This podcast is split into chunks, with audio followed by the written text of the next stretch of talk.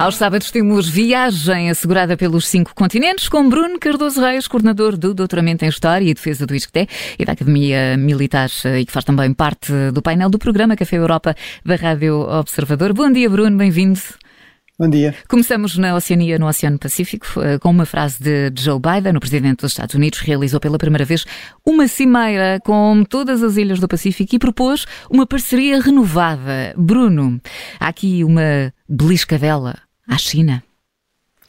Bem, eu acho que há certamente uma tentativa de conter a expansão da influência chinesa, económica, diplomática e até militar eh, os Estados Unidos e o seu aliado mais próximo nesta região, a Austrália, ficaram bastante alarmados com a notícia de um acordo, eh, inclusive na área da segurança, entre as Ilhas Salomão, que são relativamente próximas da Austrália, eh, e a China, com a possibilidade até de surgir aí uma base eh, uma base militar relativamente próxima da costa australiana eh, e, portanto, eu acho que isso foi um, um pouco o último sinal de alerta que, de facto, os Estados Unidos precisavam de uh, dar muito mais atenção a, esta região. Falava-se muito do Indo-Pacífico, mas isso é uma região gigantesca e acaba por se esquecer muitas vezes o, o Pacífico propriamente dito e, em particular, estes pequenos estados insulares eh, que, no modo geral, têm menos de um milhão de habitantes, alguns têm poucas dezenas de milhares, mas que realmente controlam milhares de ilhas que são cruciais para, de facto, eh, gerir, em termos estratégicos, este, este enorme oceano, que é o Oceano Pacífico, que, obviamente, banha quer a China, quer eh, quer os Estados Unidos. E, portanto, de facto, este é um sinal importante, é a primeira vez que há esta cimeira. Eh, os Estados Unidos vão também avançar com uma parceria eh, reforçada, avançaram com novos investimentos, à volta de 800 mil milhões de dólares em infraestrutura. E, portanto, eu acho que isto mostra que realmente todas as regiões contam, todos os Estados contam, quando estamos a falar cada vez mais, de facto, de uma, de uma segunda guerra fria. E, portanto, de facto, não há eh, numa guerra fria global, eh, não há regiões e não há Estados irrelevantes. Bruno, amanhã é dia de eleições no Brasil, eh, vamos por isso seguir uh, em direção à América do Sul. Há muitos candidatos, mas temos estado focados uh, em dois em particular, naturalmente Lula da Silva e Jair Bolsonaro.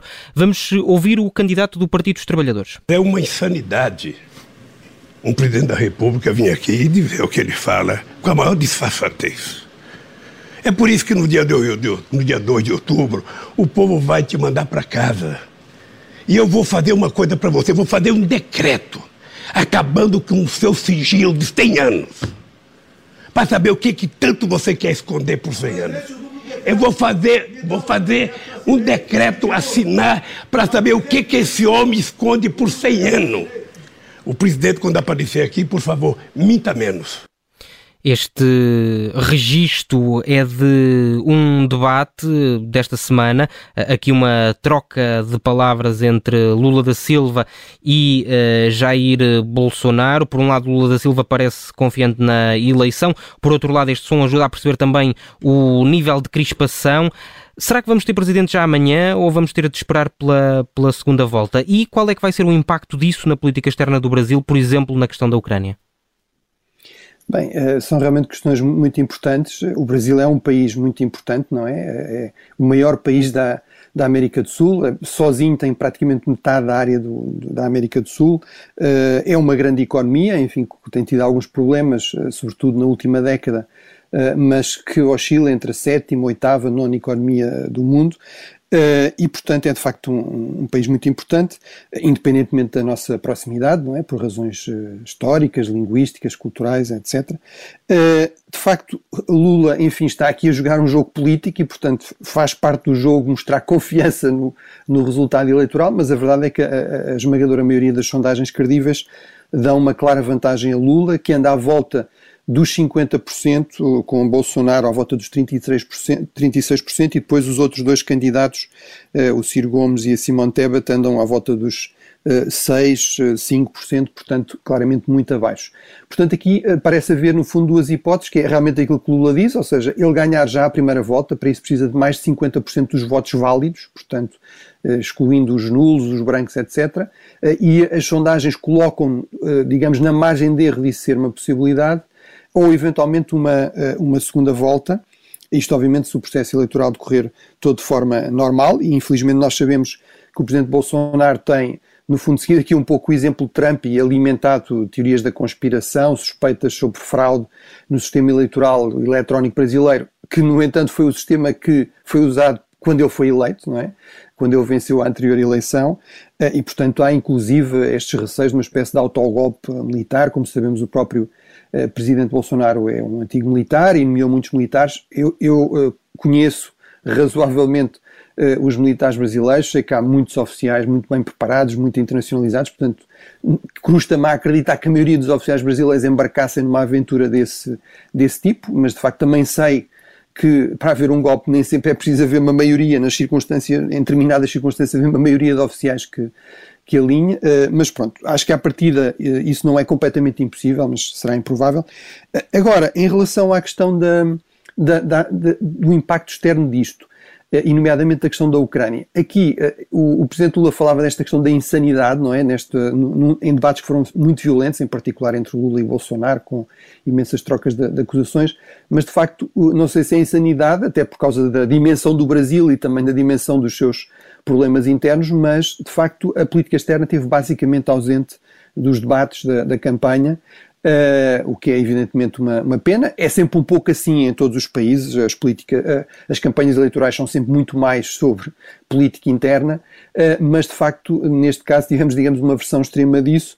Agora, o que é aqui interessante é que, apesar de tudo, tivemos algumas declarações, algumas entrevistas a Lula e a Bolsonaro, e aí o que é interessante é que das poucas áreas onde eles estão basicamente de acordo é realmente em relação à questão da, da Rússia e da Ucrânia.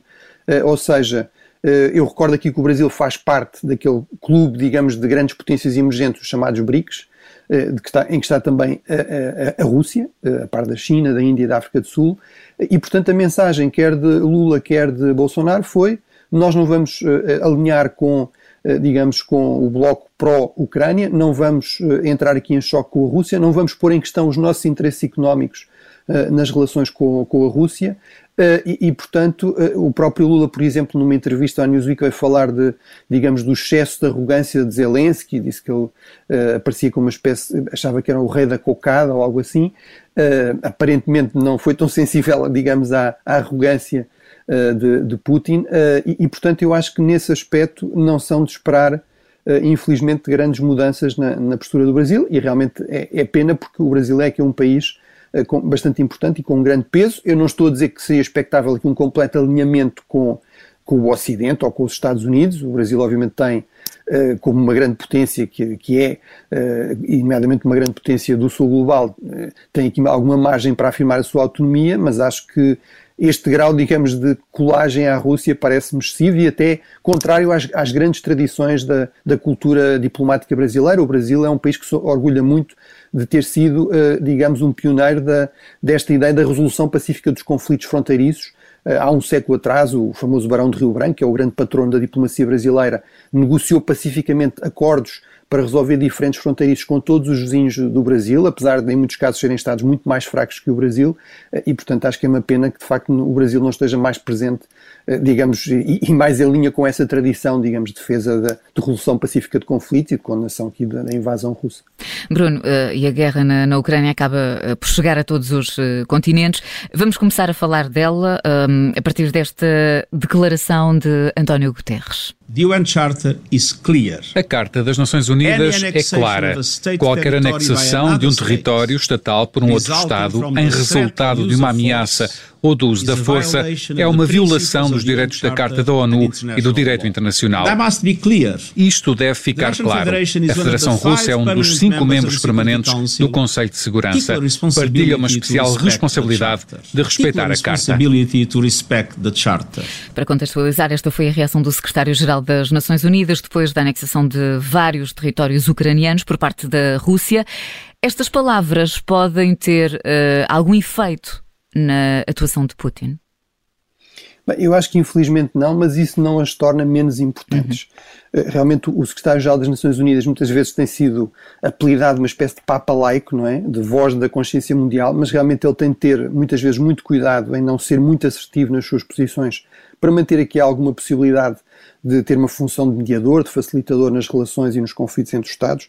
Agora, eu acho que ele aqui interpretou bem realmente a gravidade deste momento, aquilo que está realmente em causa com a, decisão russa com este discurso de Putin é deitar para o lixo, basicamente, aquilo que tem sido o pilar da ordem internacional desde 1945, a Carta das Nações Unidas, e este princípio fundamental de que eh, não há um direito a fazer a guerra, que era uma coisa que era normal até 1945, que não há, portanto, um direito de conquista, ou seja, os Estados mais fortes eh, não podem resolver pela força os conflitos que tenham eh, e não podem, como resultado disso, anexar território, aumentar o seu território. E, portanto, eu acho que realmente é, é, essa é uma questão fundamental e, e realmente nós teríamos, ou teremos, um mundo muito mais perigoso, em particular para a grande maioria dos Estados das Nações Unidas, são 193, grande parte desses Estados são uh, Estados pequenos e médios, com, com forças armadas pequenas, uh, são muitos deles antigo, eh, partes de antigos impérios, e portanto, se todo este argumento russo realmente se tornar um novo normal, vamos ter um mundo muito mais perigoso. Isso é verdade para a Europa, mas é verdade também para todos os outros continentes e se calhar mais até para, para outros continentes. Vamos uh, seguir nesta edição dos uh, cinco uh, continentes um, ehm, para um, ehm, Putin, propriamente dito, com este som. A escolha dos povos de Donetsk, Lugansk, Zaporizhia e Ersen não tem discussão. A escolha foi feita e a Rússia não irá trair essa opção.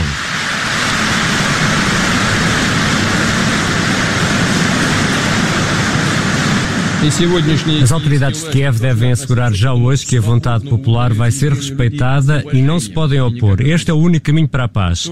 Vamos defender a nossa terra usando todas as formas e meios ao nosso dispor e faremos tudo o que pudermos para proteger a segurança do nosso povo.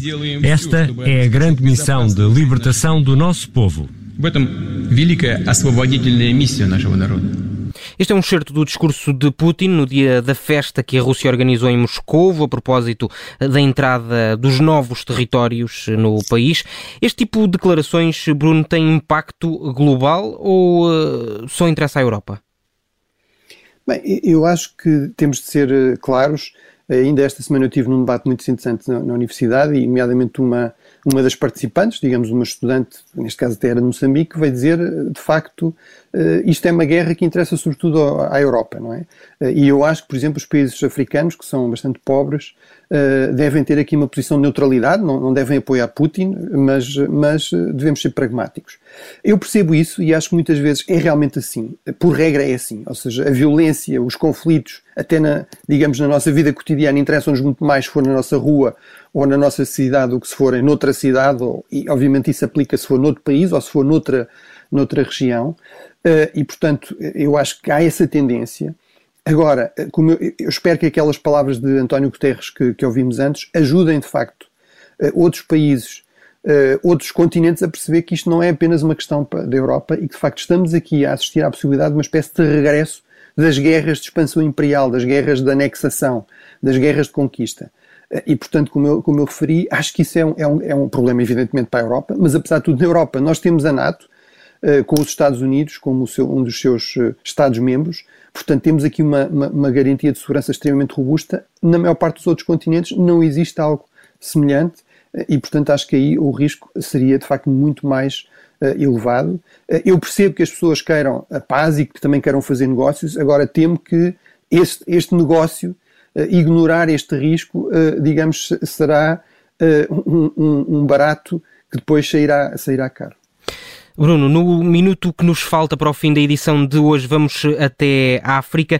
O eh, presidente do Burkina Faso, que tomou posse em janeiro, foi aparentemente deposto, depois de um apelo um, ehm, falhado à, à, calma e negociações com soldados uh, amotinados. O capitão do uh, exército, ladeado por mais uma dúzia de oficiais, acabou por ser apresentado como o novo líder do país e disse esta frase: Diante da contínua deterioração da situação de segurança, as ações ações de Damiba gradualmente nos convenceram de que as suas ambições estavam um, a desviar-se uh, do que uh, nos propusemos fazer. Uh, decidimos, neste dia, afastar, afastar Damiba, entenda-se, o presidente Paulo Henrique Damiba, do Burkina Faso. Os golpes militares estão de regresso à África?